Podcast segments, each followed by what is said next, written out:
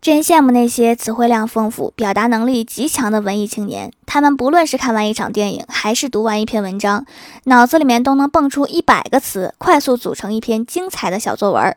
而我看到好的地方，除了双击六六六，啥也不会。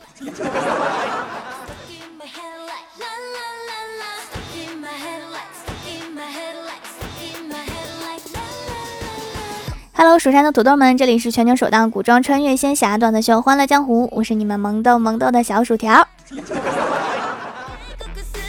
今天是于田春咖啡带货比赛最后一期啦，想买的点击屏幕中间的购物车，二十元优惠券，全网最低价，赶紧囤货哟！本掌门作为一个坚信唯物主义的年轻人，塔罗牌占卜和星座运势等都只作为日常的消遣。但算命作为一门自古流传至今的神秘学问，我也相信其中一定有深厚的奥秘。可是算命这件事情，如果遇上不靠谱的先生，翻车现场往往猝不及防。之前有个算命先生说我在接下来的日子会有两个男人和我纠缠不清，我一开始很窃喜。现在终于知道了，原来是学校门口查你学生卡不给你外出的保安大哥，而且确实是有两个保安大哥，因为他们是换班的。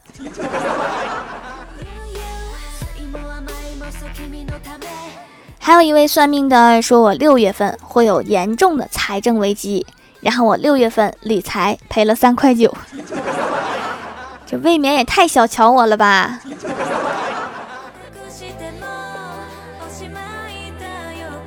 我上大学那年，我妈给我买了一个米老鼠的钥匙扣，让我随身带着。可是没带多久就丢了。后来他老人家告诉我，以前他找了一个算命的给我算过，说我的命中缺米老鼠。那个算命的一定是一位沉迷二次元的。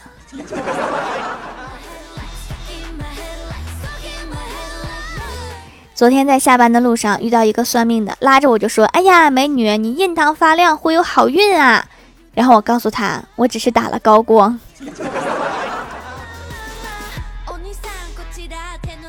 我学车考科目二的时候，两次都没有过，然后我妈就着急了，找了一个大师算了一下。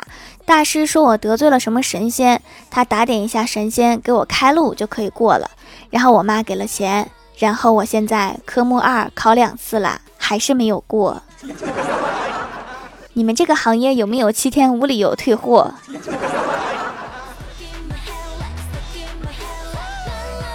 我哥这么多年一直都找不到女朋友，然后我妈就特别着急，给我哥找了一位神仙算了一卦。神仙说要去我们旁边一个大桥上面去拜一拜，然后求姻缘。我妈就带着我哥去了，结果第二天桥塌了。桥说这个活我接不了。有一次，我和小仙儿在街上逛街，遇到一个算命的，他抓着我的手跟我说：“你上辈子是普陀山的仙女，这辈子应该生在省长家。”当时我就生气了呀，我说：“你再好好算算，如果你说我应该生在中央领导家，我就给你把算命的钱付了。”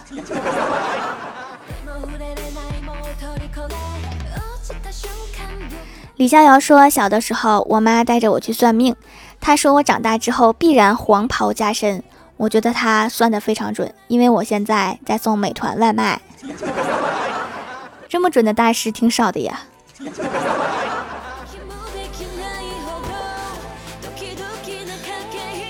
欢喜说，小的时候有一位大师给他算命，说他是第一个孩子，他们家还会有第二个孩子，而且那个大师亲口说你的妹妹是个男孩。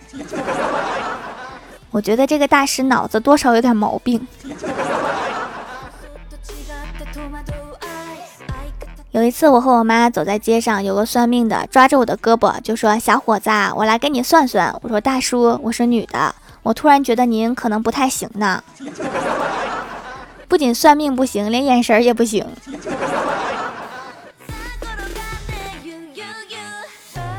我哥有一次去算命，那个大师在手指上面掐来掐去，掐来掐去，磨蹭了许久，终于跟我哥说：“你只有一条命。”我哥当时就无语了呀，那不然呢？你是在暗示我买不起复活甲吗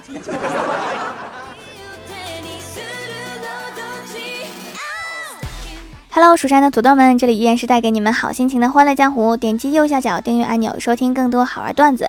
在微博、微信搜索关注 NJ 薯条酱，可以关注我的小日常和逗趣图文推送，也可以在节目下方留言互动，还有机会上节目哦。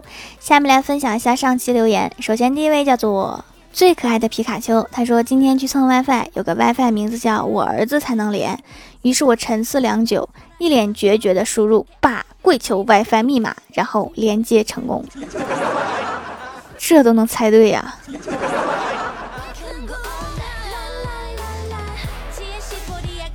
下一位叫做无业摆渡人，他说在掌门的店铺里面买的皂皂今天到了，看着很有食欲呀，好想尝尝。不得不说，看到掌门的签名照，再听到掌门的声音，真是爱了爱了！掌门好可爱，么么哒。嗯，我长得很像小孩儿，去网吧都要查我身份证。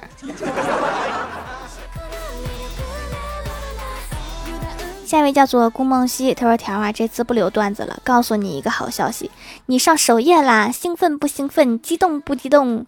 你看，在把这个消息告诉你的份儿上，你就把我纳入后宫呗。”可以呀，可以呀，然后大家多多帮我点一下那个打 call 按钮，然后我就能经常出现在首页上了。那个 call 很欠打，没事儿就得打。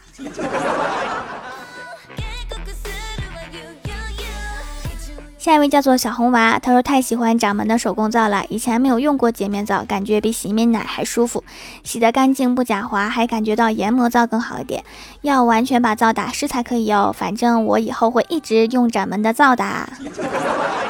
护肤是一个长期坚持的过程，坚持下去，加油！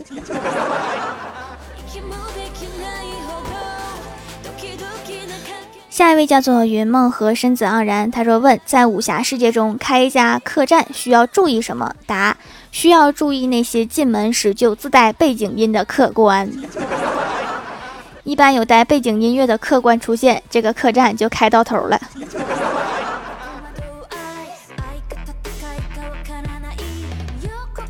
下一位叫做蜀山派小喵，他说：“条啊，给你发个段子。我有一次玩王者遇到一个奇葩，他说如果谁输就给对方买汽水，然后我赢了，我找他要可乐。结果他加完好友之后直接把我给删了，怎么办？这是一件好事儿啊！一瓶可乐都买不起的穷鬼，不配出现在你的列表里面，拉黑再见。”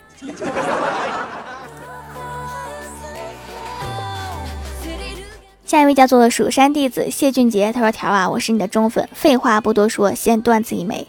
一位记者采访一位富翁，记者问：你是怎么成为百万富翁的？富翁说：是我妻子使我成为了百万富翁。记者说：那您妻子很伟大喽？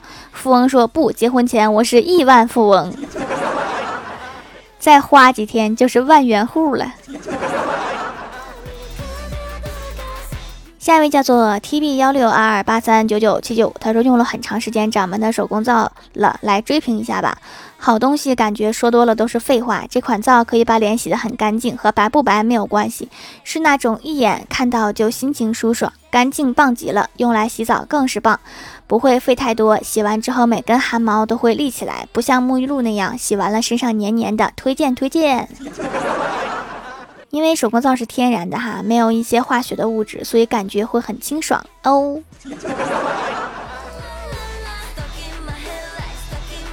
下一位叫做 C A N T A L O U P E，他说一哥们儿去应聘保镖，接待他的妹子说：“兄弟，你看你身体一看就是没有练过的。”这哥们儿对着旁边一个男的一拳下去，直接就把那个人给 K O 了。看着妹子说：“我应聘合格了吧？”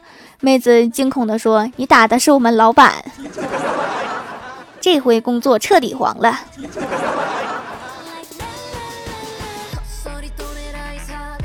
下一位叫做原谅时间，他是个小偷。他说：“你好，请问您贵姓？免贵姓张，工厂张吗？张张条一定要读啊，这是偏旁部首和拼音的较量。”